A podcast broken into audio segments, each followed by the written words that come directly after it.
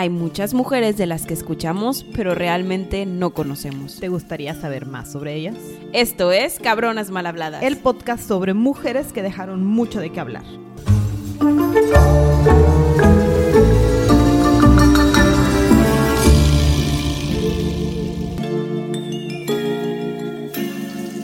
Andy, Gaby, ¿les hoy... vas a cantar? ¿Cómo supiste? Ay, te. Fue porque iba cantando en el camino. Obviamente. Hoy vamos a hablar de... Hey, I wanna get somebody. Tenía que I wanna get somebody. Vamos a hablar de Whitney Houston. When somebody to love. Esta canción es muy triste. ¿Por qué? Pero el video está bien padre. Porque está Es sale- una canción con demasiada energía y luego la escuchas y está sola y quiere cantar con alguien y bailar con alguien en las noches. Cuando Pero sí puede y es libre. Gaby, el video empieza así. Ah, claro. Somebody to love. Y el, y el cabello representante de los Sí. 80. Sí. O sea, amo y la aparte canción. el cabello largo, pero así como todo bombacho. güey. Claro, moñote. Y sale con la faldilla y así haciendo el, Muy el feliz. bracillo, sí. O sea, De que, imagínate que la canción diga que eh, voy a matar a alguien, a nana, y estás bailando. y todos ¿no? sí, mátalo. Podría ser. Esta mujer tendría el potencial de hacernos cantar una canción así. Sí, lo hubiera logrado. Con ese vocerrón, ¿quién no? ¿Cómo no? Bueno, Whitney Houston nació, después de esa pausa en- este, comercial, nació el 9 de agosto de 1963 en New... Joven. Sí. En Newark, USA. Exacto, en Nueva York. Es corrupto. Ella. Sus papás. Tengo que admitir que yo anoté. El papá es John R. Houston y nada más. Eh, No tengo notas Ah, del papá. yo tengo nada más, es que la mamá es más importante. Pues por eso, o sea, a mí no, no puse más que el nombre. O sea, ¿qué hizo el señor? Me gusta cuando las mamás son más importantes que el papá. llevamos dos seguidos. Este, el papá era ex militar, trabajó como administrador del gobierno para el alcalde de, New, de Newmark, donde nació Whitney, este, y luego administra, llegó a administrar el negocio de Whitney, que vamos a ver más al rato. Por eso Gaby está. La mamá. La mamá, Emily Cici Dinkert, antes de que, se fuera, de que fuera a Houston, ella era famosa en sí misma y tenía una vocesota también. Heredada a su Heredada. hija. Pero como quiera su hija cantaba mejor, ¿no? La hija cantaba mejor, pero eh, Cici era, era cantante de soul, ganó dos Grammys, fue corista de Elvis y de Aretha Franklin, que Aretha Franklin también se vuelve importante en, en esta historia. Y ya después intentó ser solista y estuvo en muchos otros grupos, o sea, pero, o sea, súper exitosa y sobre todo cantaba en la iglesia y disfrutaban mucho cantar en la iglesia bautista. Siempre he tenido mucha curiosidad de ir a una, A una iglesia, cristiana. sí, sí. Afro- con con afroamericanos. Ajá. Sí, se ven como que muy felices. van a empezar. Porque además tienen la voz lista para, para el gospel, o sea, Sí, sí, para- sí. ahora sí que todo este género dedicado alrededor de la música cristiana. Sí, le- o sea, Sí, sí. se ha de No, poner bien padre. Sí. Es que sí, en las películas todo el mundo baila. O sea, sí, necesito ir a una, una- no sé si se llama misa, servicio o como sea que se llame, de, de una de estas iglesias. Whitney era la hija menor este, de muchos hermanos y hermanas. Tuvo tres hermanos biológicos, o sea, completamente biológicos. Eh, un medio hermano del lado de su papá y, un, y otro medio hermano del lado de su mamá. Este, al momento en el que estaban ahí en New, en Newmark, en Newark, en Nueva York, se fueron a otra partecita de ahí de Nueva York llamada East Orange, este, porque se estaba poniendo muy feo ahí donde Sí, estaban. la inseguridad no, Ajá. no estaba. Eh, y, y digo, vivían en, en, en estos años los barrios donde vivían los afroamericanos, latinos en Estados Unidos, pues no les, el gobierno no les dedicaba el tiempo, digo, Sí. ahorita tampoco, pero ahí les dedicaba menos tiempo este en cuanto a proteger a los niños, darles educación, porque les valían queso, ¿no? Sí. Entonces, se mudan a East Orange, esta Whitney va a la escuela primaria Franklin, eh, que era de fe bautista, y aquí es donde la empiezan a introducir a sus cinco años con el coro de la iglesia. Yo creo que ha de ser como que muy tradicional, ¿no? De si tu mamá canta en el coro, tú también. Nada más que en este caso se empezaron a dar cuenta que Whitney cantaba muy bonito. Sí, de hecho le dieron su debut, este, como solista, de toda chiquilla, y salió con el vocerrón, cantó la canción de Guide Me, Oh Thou Great J-Hop, a los 12 años. Le cantó a Dios. Este, le cantó a Dios, es correcto. Este, y de ahí, viento en popa para arriba, la mamá le empezó a educar un poquito más en cuanto a, pues le vio potencial. Exacto. Aquí la educación con la mamá se empieza a poner un poquito pues, complicada porque la mamá era muy perfeccionista. Entonces, lo que Whitney hacía por hobby y que según ella le salía muy natural, la mamá empezó a meter un régimen súper estricto de y vamos a perfeccionar cada nota y además no solamente tienes que ser musicalmente perfecta, tienes que cantar desde el corazón y con un montón de energía y alegría. Entonces, Y verte bien y estar flaquita y... O sea, o sea- está, está muy difícil hacer eso a los 10 años. Más cuando lo haces por gusto, no por Era su regla. hobby. Digo, gracias a eso obtuvimos una voz, O sea, gracias Whitney, pero... una voz fuera de gen- generaciones que no hemos tenido una similar. O sea, sí, tenemos a Celine Dion y Ariana Grande y así, pero como que esa es muy característica. Ajá. La de Whitney Houston es muy característica. Este, bueno, la mamá le enseña a cantar gospel entonces, como dijo Gaby. Mm. Este, y cuando Whitney le dijo a su mamá, mamá, está bien, sí me quiero dedicar al canto, todavía le puso más turbo a lo que acaba de decir Gaby. Entonces la mamá ahora sí que le metió mucha energía, se distanciaron un poco en cuanto a la relación madre-hija porque era más como un maestra, Como su maestra. estudiante. Ajá. Ajá. Y además una maestra estricta. O sea, la maestra estricta vas a hacer, ok, ya, ya decidiste que te vas a dedicar a esto. Y también entiendo un poquito a la mamá. O sea, la mamá conoce el negocio y lo ha vivido y sabe lo difícil que es para además una mujer de color lograrlo.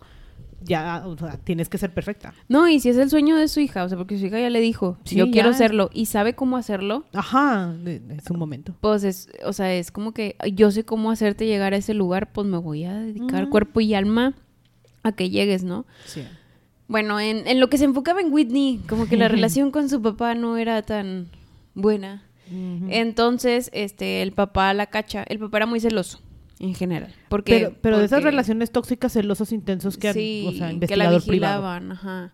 Pero, pero aparte, pues, sí, sí, como era famosilla, Pues sí. pues le daba más celos al papá, porque Claro. obviamente tenía muchos pretendientes. Y entonces en una de esas, la cacha. Con el ministro Con, de la iglesia. con el pastor de la iglesia. Escándalo. Este, entonces hubo un escándalo y todos se enojaron, este, se divorciaron, estuvo feo el divorcio, Sí. este, al final ya no se hablaron y pues Whitney de 18 dijo, ¿sabes qué? Déjame, me salgo de este infierno de casa, este, y se fue. Y no Sí. le dijo a su mamá a dónde iba, se va con una roomie y empieza a hacer su vida. Sí, su roomie se llama Robin y se vuelve muy importante en su vida. Por las razones que gusten y manden. y Súper no- importante. o- exacto, o sea, sí se vuelve una mujer, un parteaguas en su vida. Siento que si se hubiera quedado con ella, aunque fuera medio toxiquilla la relación, hubiéramos tenido a una Whitney con otro final, pero bueno, Probablemente. por algo pasan las cosas. Exacto. Pero ahorita llegamos a todo eso. Este, dentro de su educación, Whitney siempre estuvo educada en escuelas muy religiosas. Ujú. Entonces tenía muy fundamentados todo el tema religioso y los estándares de vida y cosas con las que ella tenía que cumplir. Casarte, tener hijos, morir. Exacto. Este, de, a los 15 años la escautean y se la encuentran para ser modelo. Entonces, pues la verdad está, está curioso el tema de que la hayan encontrado y era y ella lo vio como un medio, así de si, si me sí, para llegar, ver, para hacerme famosa. puedo empezar a cantar, ¿no? Fue la primera mujer de color en aparecer en la portada de varias revistas. Entre ellas la Seventeen, la Exacto. famosa que sale en la de 13 Going on 30. Ajá.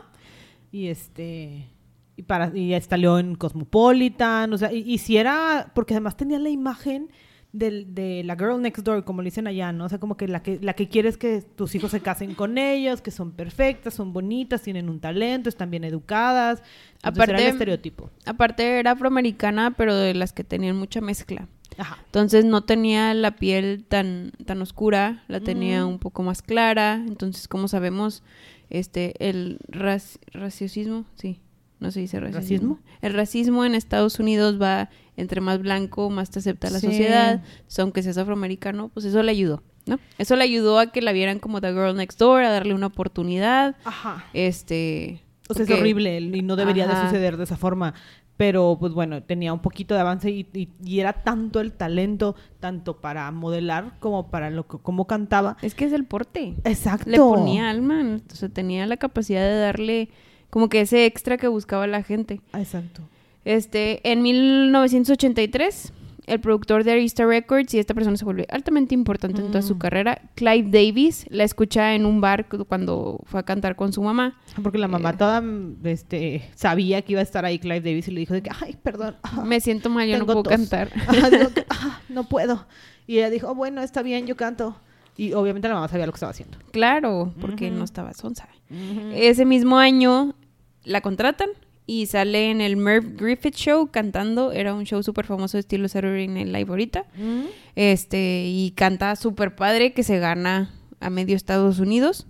Este, Clive empieza a hacer que participe en diferentes entrevistas y en diferentes foros, como que para que empezara a ganar un poquito más de popularidad en lo que trabajaban en su álbum debut. Ah, porque Clive, eh, brillante, eh, productor de la época, wow su forma de trabajarla. La fue introduciendo, como dijo Sandy, le iba apareciendo, haciendo pequeñas apariciones, pero se tardó dos años en producir un disco que valiera la pena, porque dijo, a esta mujer, eso, eh, para el tamaño de talento que tiene, no la podemos lanzar con cualquier canción. Entonces se puso a buscar en todos lados las mejores canciones que pudieran representar mejor el estilo de Whitney. Quería que le ganara la estilo Diana Ross de la época disco. Exacto. O sea, quería que fuera el boom. Y vaya que lo logró porque dentro de su álbum, los tres primeros sencillos que lanzó, o sea, que estaban dentro de ese álbum, fueron hit en MTV. Este, era la primera vez que una joven afroamericana salía por todo MTV cada cinco segundos con un video. Y aquí es cuando Sí. tenemos... Eh, bueno, un- Ay, es el segundo. Sale- Es el ah, segundo. ah, es el Es el segundo, disco. Ah, ¿Cuál es el primero? Una canción. Se llama primero. Whitney Houston. No, no ubico bien las canciones porque no nos llegaron tanto. Las primeras canciones que Bueno, son eh, todo- fueron muy populares. eh, eh, súper populares. Y de este disco buscó también productores bien como intensos que hicieran las cosas diferente y además la, la puso a hacer un montón de duetos con gente de la época, ¿no? Entonces aquí estamos hablando de los Jackson, de Walden. Ay, sí, viste ese video que sale con los Jackson 5. Ajá. Entonces aquí empezó a hacer, y con Jermaine Jackson, que además no solo le producía, también estuvo cantando a dueto con ella. Entonces, él, como que se fueron agarrando de fama, les digo, hizo una muy buena estrategia de marketing con esta mujer para poder como que la gente la conociera y luego ya quisieran comprar el disco. Sí, la verdad. Y no que al revés. Mis respetos, porque se gana sie- siete premios de música nada más en dos años, entre el Exacto. 86 y el 87. Se gana un Grammy y se gana un premio por mejor video de MTV, que Ujú. nunca se lo habían dado a un afroamericano. Exacto, justo en estas épocas estaba en el tiempo en el que Michael Jackson no podía salir en MTV porque era una persona de color. Entonces ¿cómo no? La- es- es- ese tipo de personas no. Y a MTV ya me lo estaban juzgando mucho porque era muy blanco. Entonces fue como que vio en Whitney la oportunidad de, pues, de entrar a ese mercado. Claro, claro, claro. Aparte de que, sí, sí, ya, ya no voy a repetir lo de la piel, pero sí. Este, el álbum debut de Whitney eh, fue clasificado como dentro de los top 500 álbums de los Rolling Stones de todos los tiempos. Exacto. También entró al Salón de la Fama del Rock and Roll en la lista de 200 álbums más famosos. Entonces, nada más imagínense el impacto de eh, su primer álbum. Exacto. Y o sea, vendió- ya, ya pues- ni siquiera, o sea, ti- estilo Taylor Swift, ¿no? Que el primero como que no fue tanto auge, sino Ajá, hasta el tercero o cuarto, pero Ajá. aquí fue boom inmediato. Y yo creo que fue el tiempo de preparación y también el cómo trabajar con ella. Vendieron 25 millones de copias en el mundo, cuando todavía se vendían físicas. ¿Sí? O sea, el nivel de impacto que estaba teniendo esta mujer era, era muy importante. Se fue a su primer gira y empezó a darle vuelta al mundo y casuales de que era súper popular en Bélgica y en el Netherlands. Dices, "Mm, ¿qué haces en Holanda? Pero ok, y entonces echó su tour como de 50 fechas sin descansar. Era una tras otra, una tras otra. Y era, ella era muy feliz cantando. Sí, luego los siguientes años empezó a, ahora sí salió la de Wanna Ahora sí. Ahora sí. ah, well, dance y tuvo y tuvo éxito tras éxito que tuvo siete top hits consecutivos ganándole a los Beatles Y a los Bee Gees. y a los Bee Gees. O sea, íconos de su tiempo que legítimamente la música era de Whitney. Todo el mundo, no podías prender el radio sin escuchar a Whitney en algún momento, alguno de sus hits, y además era mujer, o sea, una mujer que le ganara agrupaciones completas no estaba tan normalizado. No, o sea, fue, fue un shock para todos, pero la querían tanto, este, que pues se le dio natural. Y luego todavía agrégale más de que Whitney al momento en el que empezó a tener mucha fama, empezó también a apoyar obras benéficas a las cuales ella apoyaba, como por ejemplo eh, el movimiento de Nelson Mandela sobre la segregación. Entonces Whitney participó en un estadio súper grandote, un evento que hicieron para Nelson en 1988 Ujú. y el programa fue de los más vistos durante ese tiempo, entonces todavía le dio más renombre hacia un segmento o nicho que defendía los derechos de los afroamericanos. Entonces le estás agregando, ya tienes un poquito eh, del mercado de blancos, MTV, todo eso, y ahora agrégale que aparte estás apoyando a gente de tu, de tu, sí, a Pues gente de de tu tu, raza. misma raza, ajá. Este, y se te une también ese segmento, entonces empieza a crear todo este boom donde también pues Nelson Mandela le dice personalmente a ella Ajá, o sea, que- porque Nelson seguía en la, car- en la cárcel y sabía que estaban haciendo su concierto a su, a su nombre. Y le man- mandaron una carta agradeciendo todo eso. Y dijo específicamente gracias, Whitney, porque también nos has mantenido cuerdos en la cárcel. Ajá. Y gracias por haber participado. O sea, imagínate. una figura de ese tamaño. O sea, imagínate que Nelson te diga eso, pues toda la gente que sigue a Nelson Mandela obviamente te va a querer y adorar. Obviamente. Entonces, era literal la sweetheart de Estados Unidos. Mm, O sea, yo creo que le ganó a la Madonna y a la Britney Spears y a todo el mundo durante este momento en específico de Estados Unidos. Justo, porque además lo que le decíamos, tenía la imagen, tenía la música, tenía toda la, ahora sí que toda la filantropía, también tiene, en este momento funda la fundación Whitney Houston, que, que a la fecha sigue ayudando y ayuda a niños, y sobre todo a niños con cáncer huérfanos. Entonces, eh, de verdad era la definición de una gran diva que también ayudaba un poquito hacia una enorme aportación al mundo. Y, y no tenía escándalos, o sea, salvo el hecho de que tenía su roomie y todo el mundo cuestionaba el por qué tenía su roomie, pero no tenía escándalos, no hacías, no, no había problemas, todo era felicidad y alegría con ella. Y Sí. pues que podría salir mal cuando una mujer es tan perfecta. Sí, con su pues le empiezan a inventar cosas, ¿verdad? Obviamente. Este, como quiera, antes de que le empezaran a inventar cosas. La gente la quiso todavía aún más, porque ella ha sido de las pocas actrices, de actrices cantantes súper icónicas que participaron en los Juegos Olímpicos para una canción. Hizo una canción, One Moment de in tiempo. Time. Sí, fue un One Moment in Time. Y aquí ves donde ya, pues ya la conocen más a nivel global. Ya no nada más este, en Estados Unidos. Y bueno, como toda persona que tiene mucha fama, ah, hay gente que la quiere lastimar. Le empiezan a cuestionar mucho su orientación sexual. Y chance sí, mira. Pero... Pues, ¿qué les importa? Pero ¿qué les importa? Porque sí, sí la empezaron a, o sea, empezaron a tachar muy feo Sí. su, su imagen, diciendo que su roomie Ro- Robin Crawford, este, era su pareja. Entonces cuestionaron que Chance era homosexual, este, y pues estamos en los ochentas, ¿verdad? No, no es tan bien visto. Eh, Justo también el movimiento de Ujú. sí, está, está creciendo. Y digo, eran amigas desde, el- desde la Desde- secundaria. ajá, o sea, se conocían de toda la vida. Y tal vez sí, o sea, y la verdad nunca lo vamos a saber. Tal vez solamente Robin y ella saben cuál Solo lo la vas a naturaleza. Whitney en su tumba. Ajá, o sea, la naturaleza de su relación. Lo que sí es, que es, lo que sí sabemos es que Whitney, como todos, tenía formas diferentes de existir. Entonces, cuando estaba con Robin era la per- su persona natural, la que conoció de toda la vida.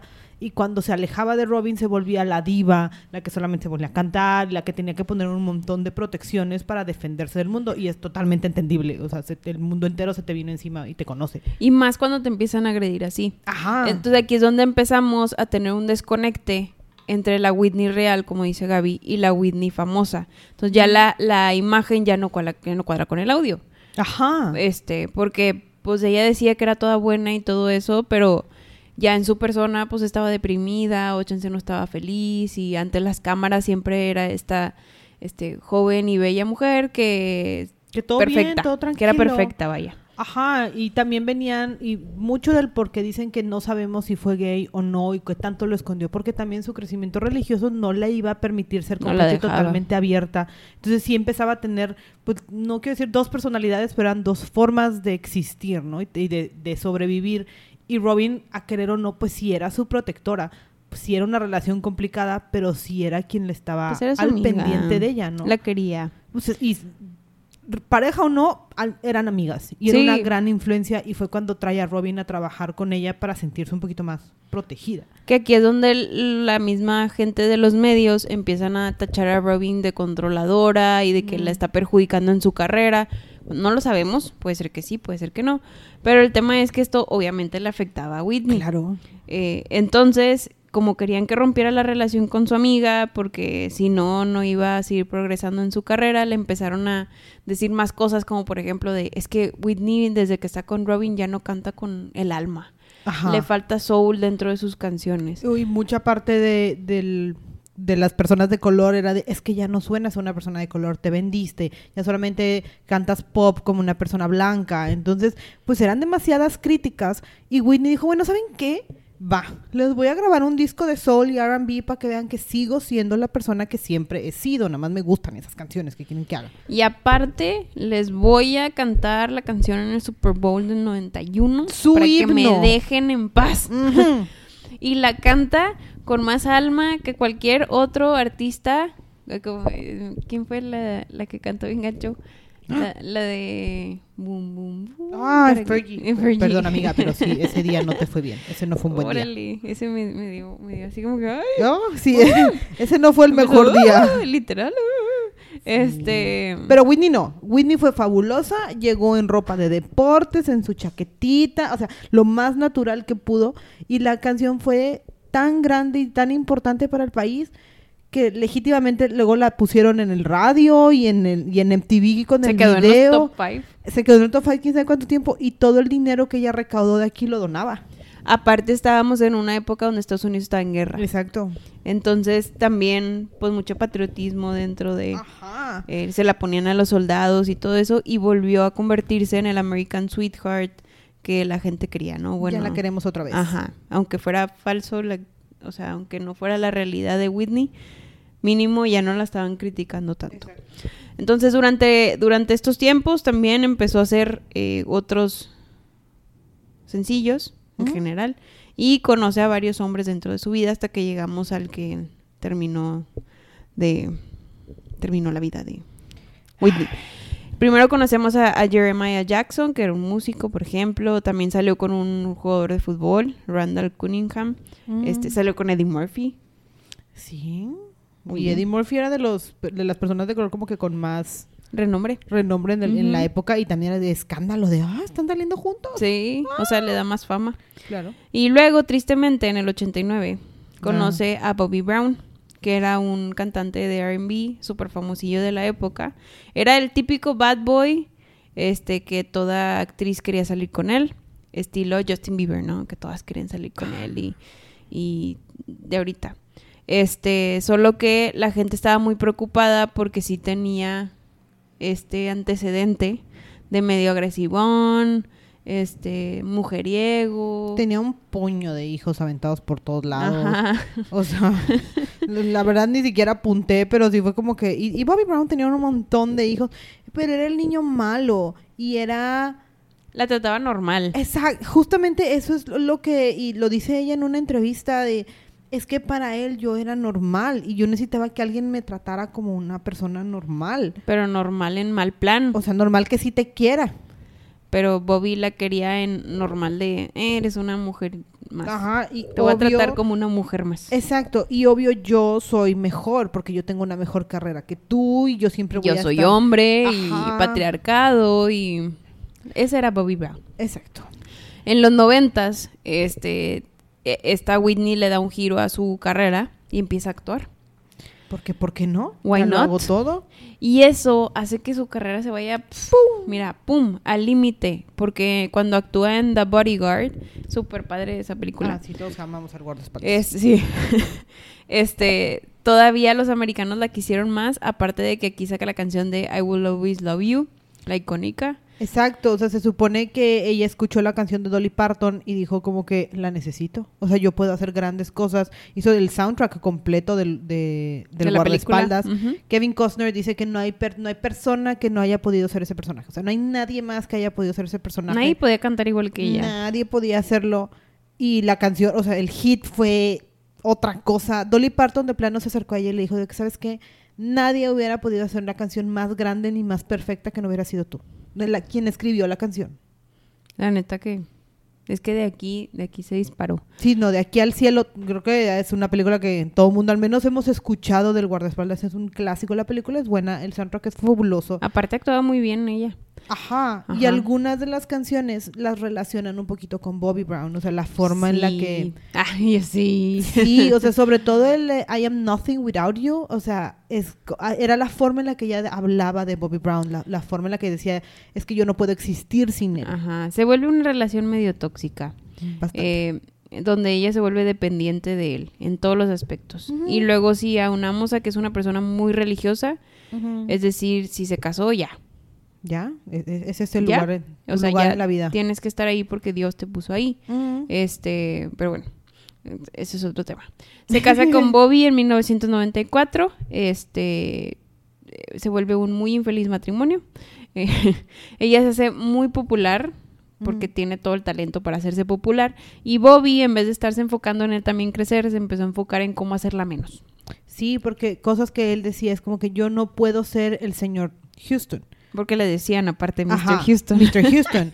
Ella tiene que ser. Mi- Mrs. Brown. Ujú. O sea, porque yo soy el hombre en esta relación. Entonces es cuando le empieza a jalar y empieza ella a tener muchos conflictos con Robin. O sea, que seguía aquí trabajando como su asistente y como su directora creativa. Sí. Su amiga estaba viendo que estaba cayendo en un pozo muy profundo. Ajá, amiga, date cuenta. Ajá, y le dijo a los medios, ya, o sea, se desesperó Robin y dijo, o es él, o es Bobby, o soy yo. Y literal le dice, pues aceptó tu carta de renuncia. Ajá. Y yo creo que y de, de ahí en adelante sí se pelearon y yo creo que haber- tuvo que haber sido un golpe muy fuerte para Whitney el tener que dejarla ir. Siento que se perdió parte de ella Exacto. porque con Robin podía ser la ella, Ella. ella. pequeña, Ajá. como que su propia esencia, porque con Bobby era la esposa obsesiva que quería este pues hacer todo lo posible para que su esposo fuera feliz, ¿no? El, el- el típico la típica familia americana de estas de estos años. Con una relación, lo que sigue de codependiente y que ella misma describía como que él es mi droga. Entonces, o sea, ya cuando Literal. empiezas a Literal, describir así una persona, no, no estaba ella en, no al vivía en su 100%. mundo. Sí, Ajá. no vivía en su mundo, Sí. vivía para él. Ajá. Y esto se puede ver como en su carrera empieza como que a bajarle un 70% de, del, como que de la promoción que se estaba dando ella misma, participar en eventos así, le bajó para darle push a su esposo. Mm. Pero su esposo estaba tan enfocado en perjudicarla a ella y en Ay, decirle que lo mala que era y lo no exitosa que iba a ser y todo Mm. eso, que en vez de estarse enfocando en él y en chambear y en tener, este, vuelvo al capítulo pasado. Totalmente. Tienes que tener tres Tres cosas en cosas. la vida y se las voy a decir en caso de que no Por las si no escucharon el escuchado. pasado. Tienes que tener si, si vas a andar con alguien, tanto hombres como mujeres, tienen que cerciorarse de que esa persona tenga ambición, te quiera y te trate bien. Y Bobby de plano no tenía A ninguna. este sí no le rescatamos ni una de las tres. Ni una de las tres tenía. Entonces, bueno, eh, Whitney es introducida al mundo de las drogas por Bobby, como que era una manera en la que Bobby la podía aplacar más. Sí, pues ya- ya- ¿La la, podía forma controlar? de controlarla, porque así como tenía una ambivalencia de soy la niña buena, pero soy yo, ahora soy la niña buena, la diva, la buena esposa, y pues le tenía que poner un parchecito. O sea, porque legítimamente no, no es, no, no pueden coexistir estas dos personalidades en un solo cuerpo. Claro, y le pone una adicción. Y pues ya es codependiente, más codependiente de. Bobby. Nace una niña en 1993 llamada Bobby Christina Brown. Ay, pobre Este, sí, al inicio hay entrevistas, de hecho, donde sale Whitney diciendo, es que yo quiero ser mamá. Y yo quiero educar a un, a un niño o una niña y quiero que esté conmigo. Y de hecho, cuando nace este Bobby Christina, siempre la tenía cerca. Siempre. La Teni- llevó a todos Ajá, lados. la tenían en to- todos lados y eso se empezó a eh, separar un poquito, vaya, se empezó a alejar de su hija un poquito cuando eh, Bobby le aumentó el vicio hacia las drogas, el alcohol y luego unado a que en casa tiene un ambiente muy depresivo, eh, todo eso y, y bueno, la hija quedó en un segundo panorama, ¿no? Que también, pobrecita. Y aún así, imagínate la criatura recorriendo el mundo completo No. para acompañar a su mamá y Y con papás, con papás adictos que ni siquiera están presentes. E- exacto. Y, y aquí Whitney sigue actuando y pero sigue queriendo cantar, pero sí ya es extraño y sobre todo empieza a cancelar cosas, ¿no? Entonces, Porque no puede, porque, físicamente. ajá, o sea, tienes entrevista en tal cosa de que, ah, no voy a llegar porque estoy enferma. Y tienes una grabación de una película, ah, no, cancelen todo, hoy no voy a grabar porque me siento mal. Entonces ya la gente empezaba a decir, es que no podemos trabajar así, o sea, y Sí. el escándalo, el- ahora sí que el rumorcito de es que es por drogas, es que es por alcohol, es que tiene un problema, es que dejan a la niña sola, es cuando empezó a estallar todavía más la bomba de qué estaba pasando con Whitney. Era, era nuestra niña dorada. Y Sí. luego, Y Bobby también le empieza a meter más, como que Ah. está viendo, ah, ya esto está funcionando. Ay, este, y ahorita llegamos al, al, al- ¿cómo se llama? Al programa de televisión. Pero Mm. bueno, en este ambiente o en este momento estamos como que ya se nos nota mucho que sí estamos en un ambiente de abusos, de drogas y de alcohol. Este, participa en más películas como quiera. Waiting to Exhale, The Preacher's uh, Wife, que también está muy buena esa de The sí, Preacher's esa Wife. es buena. Este, y dentro de estas grabaciones es donde hay todavía más rumores porque falta ciertos días de la grabación, o sea, no, no es tan profesional en esa parte. Sí, y fuera, y sea lo que sea, las televisoras, las productoras conocían el patrón. O sea, esto ya era común en la época, entonces ya empezaban a darse cuenta de que esto, esto no es normal, tenemos que empezar a ayudar a Whitney. Clive, el amigo que la descubrió y que hizo todo el trabajo, le dice, un, por favor, ya, o sea, si necesitas rehabilitación, o sea, ayúdate, por favor, ¿cómo, cómo le hacemos? Y al principio ella no quería, ¿no? O sea, no, no le encantaba la idea. Y, y bueno, este, lo intenta varias veces. Todas las veces que salía, volvía a recaer, más que nada porque no tenía ese ambiente en el cual ella podía coexistir sin una adicción. Porque literal, si salía de rehab, llegaba con Bobby, que le daba Bobby más drogas. Ay, Bobby. Ajá, entonces no se podía. Digo, sie- siete años después de su último álbum, sacó uno nuevo que se llama My Love Is Your Love. Este, como que aquí vuelve a retomar un poquito de fama. Sí, Eh, y, y porque regresa la imagen, o sea, como que fue una de esas saliditas de rehab en la que estaba perfectamente bien y podía volver a bailar y todo. Ya se notaba en la voz muy rasposa su voz y era como que, uy, ya no suena exactamente igual que antes Pues ni puede llegar a las notas. Pero pues era, era resultado del estilo de vida. Y las canciones ya eran más sencillas porque, como saben, entre pasan, entre que más pasan los años, más sencillos nos volvemos con los gustos musicales, tanto que con decir "Eh", nos volvemos locos. Claro. Este- Millones. millones. Millones de discos. "Eh". Eh, ataca a las generaciones jóvenes, entonces ya no es algo del pasado, ya es algo nuevo, empieza a tener un auge todavía más abierto, todo, y es cuando eh, ya Robin no trabaja con ella e introduce a su papá como manager.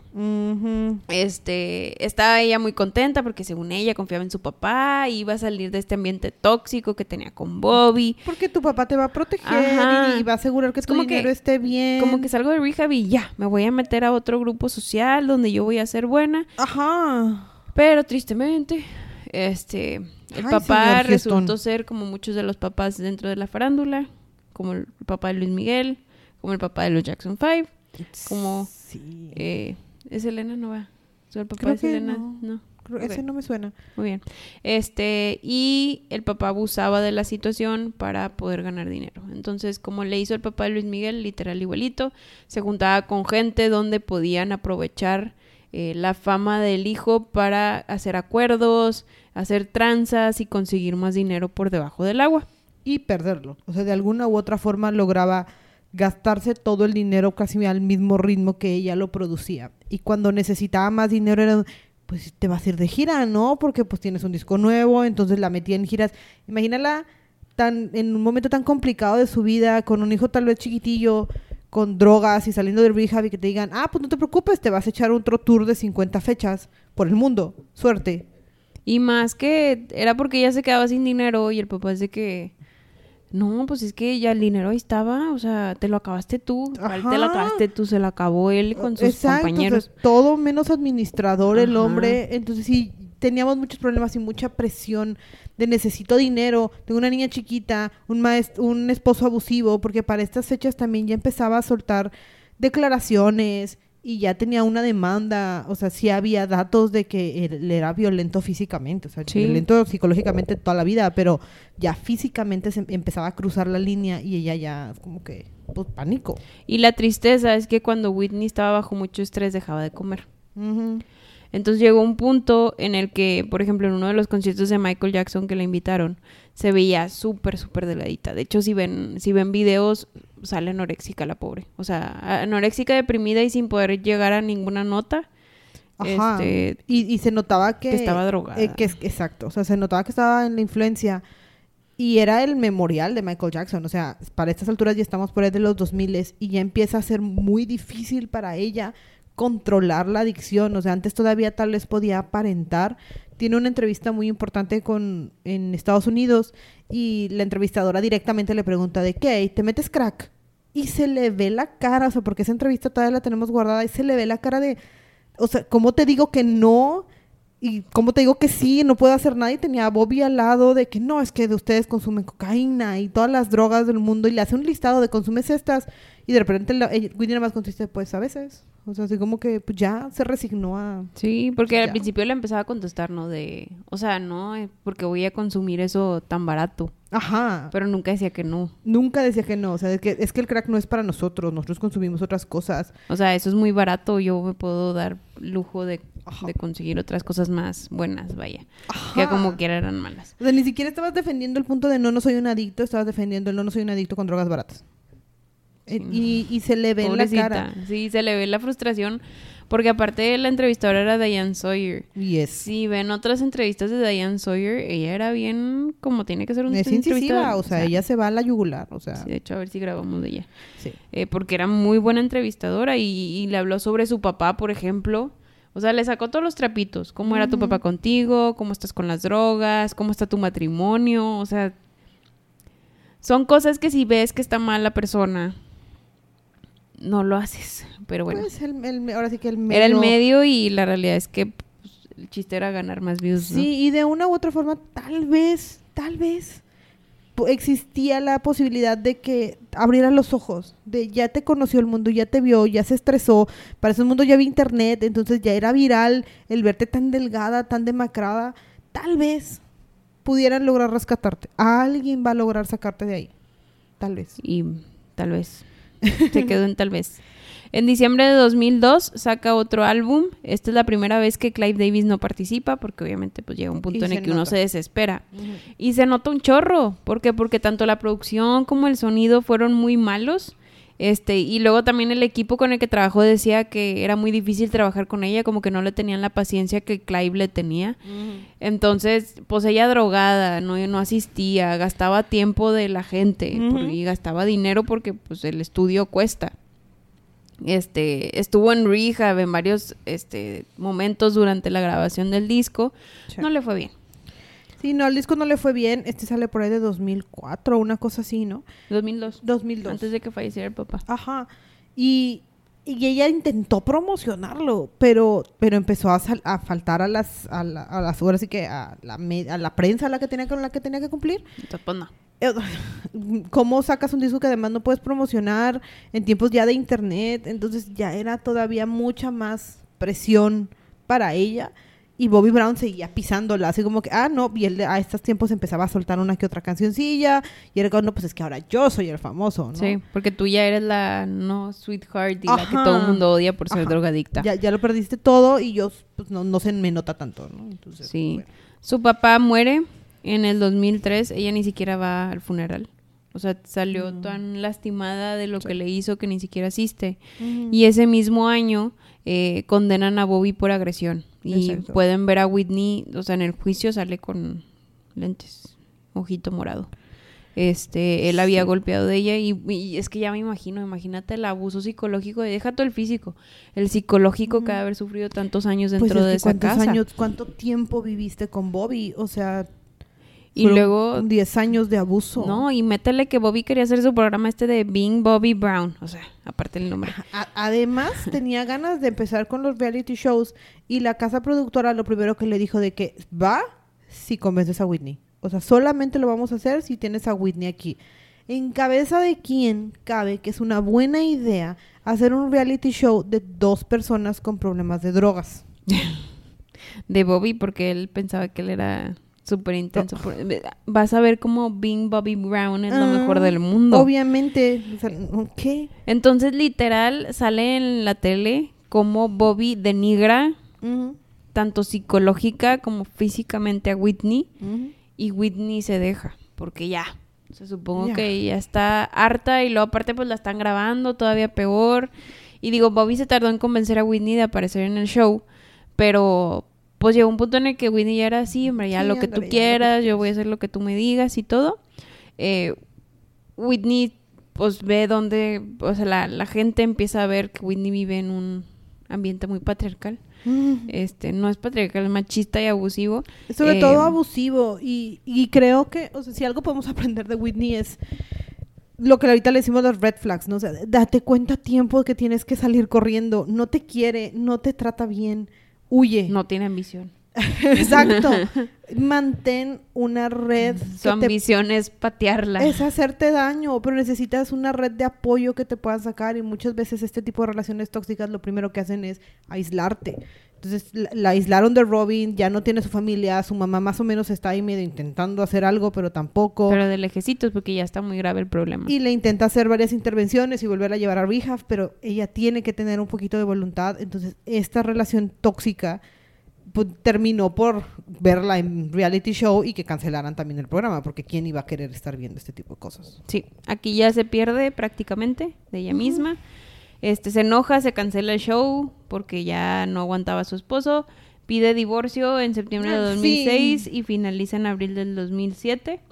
Para el 2009 se vuelve a unir con Clive y sacan el disco I Look to You, eh, que debuta con Alicia Keys y Akon, que pues ahorita, en para estos tiempos eran los top hits Sí, de la época. Este, y la- Alicia Keys estaba con... ¿Qué canción era? La de No One. No, esa no es Alicia Keys. No, creo que estábamos con This Girl is on Ah, Fire. This Girl Is on Fire. Ajá. Y la de Akon, la de... De Icon no sé tantas. La de la ardillita. ¡Ándale! Era la que empezaba sí, con la Sí, ardillita. empezaba con la ardillita, tienes Sí. razón. Este... Eran grandes imágenes de la época y además era un privilegio para ellos cantar con Whitney. Whitney ya no tenía la voz de antes, pero seguía intentándolo y seguía ahora sí que tratando. Seguía siendo Whitney. Ah, exacto. O sea, seguía siendo Whitney. Eso no se le va a Ujú. quitar. Como Madonna. Por más que haga Madonna cosas, va a seguir siendo Exacto. Madonna o Britney Spears. Este, arranca una gira mundial por ahí, de- eh, por ahí del 2009. Acaba en el 2010. Eh, intenta salir de la adicción otra vez porque aquí se da cuenta un... Oye, tengo una hija, ¿verdad? Ah, sí, Este, ¿verdad? Teníamos una hija Como que durante me todo acuerdo este que tiempo. tenía una hija y que la tengo que cuidar. La niña salía en el reality y dentro, dentro del tour, de cosas que me acuerdo, del tour hay uno, creo que en Australia, que se queda parada como un minuto, así como que antes de la gran nota de Andai, este, se queda así en seco, así como que creo que sí puedo. Y Y, pudo. y la nota sale casi bien. Casi Entonces, pues bueno, este, el público como quiera estaba contento, pero sí había público que se salía de los conciertos. Sí, porque pues no era lo mismo. No, pues no era lo mismo, pero imagínate ser ella y ser, recibir ese golpe al ego tratando de salir de una adicción. Pues sí, no, no está, no está tan fácil. No, es que aparte ya estaba deprimida y todo. O sea, no, ya no, ya no se podía. Este, muy bien. Tenía que, tenía que regresar al mundo de la farándula. Aquí, aquí ya después de su tour, como que se aísla un poquito con su hija. Eh, deja las cámaras, se aleja de todo ese ambiente tóxico. Eh, graba, gra- graba, Graba. graba, eh, graba la película de Sparkle. Mm. Esta sí le daba emoción, esta porque además ella era productora. Y es muy buena la Sí. película. Mm, Y, era el proyecto que le daba tantita ilusión para querer salir adelante, además de su hija. Para el 2012, ya que terminó de grabar Sparkle, que no quería porque estaba en un ambiente muy sano, pero se tiene que ir otra vez pues a ganar, con- conseguir dinero, entonces se va a ensayar para los Grammys porque le invitan a cantar en los Grammys. Y aquí todo se derrumba.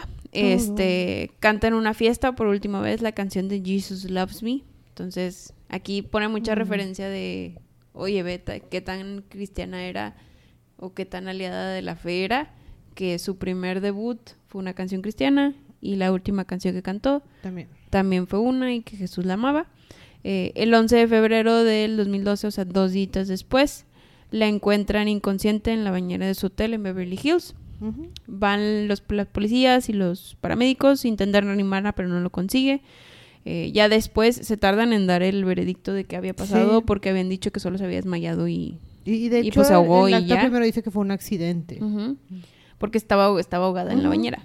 Este, total, ya al final vieron que tenía una mezcla de pastillas con coca, con alcohol, con otras drogas eh, en su sistema y que por eso pues perdió el conocimiento y se terminó ahogando ahí en la bañera.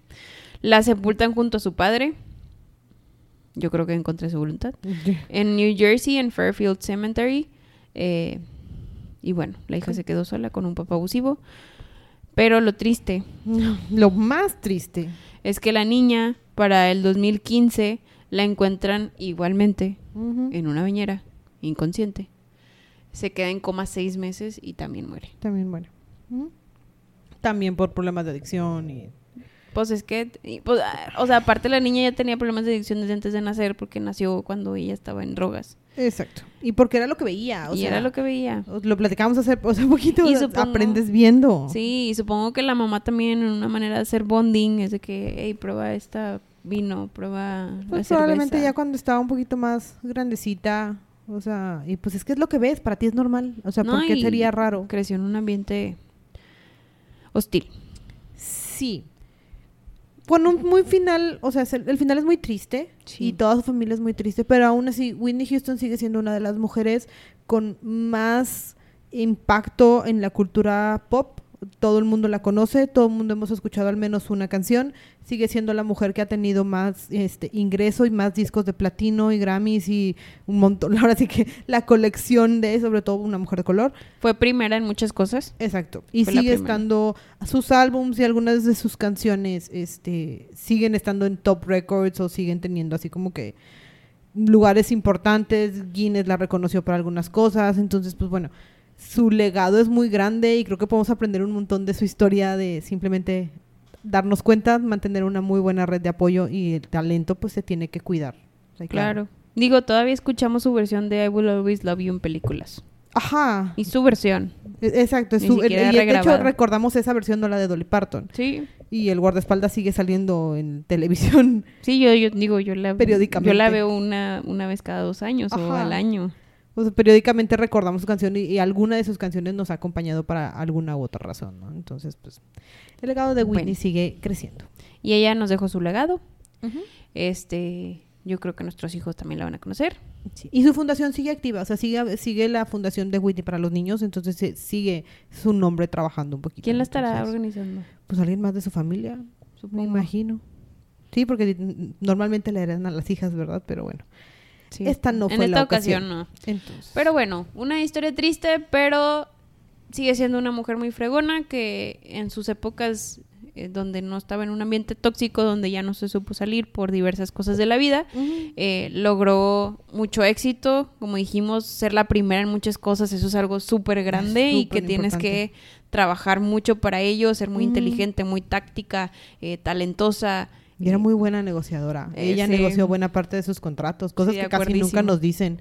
Entonces era... De o sea, acuerdísimo. es- Y podía hacer de todo, ¿no? Cantaba, actuaba, bailaba. modelaba, Modelaba, negociaba, era directora. mujer de negocios, Ajá. productora. Creo que esa es la mejor forma que podemos recordar a Whitney más allá de el final. Sí, que al final, como quiera, fue muy fregona en todo lo que hizo. Así es. Y bueno, aquí los dejamos con este capítulo. Esperamos les haya gustado. Bye. Si quieres escuchar a alguien en especial, no dudes en contactarnos en nuestras redes sociales, en Instagram como cabronasmalhabladas-podcast o por correo cabronasmalhabladas.gmail.com.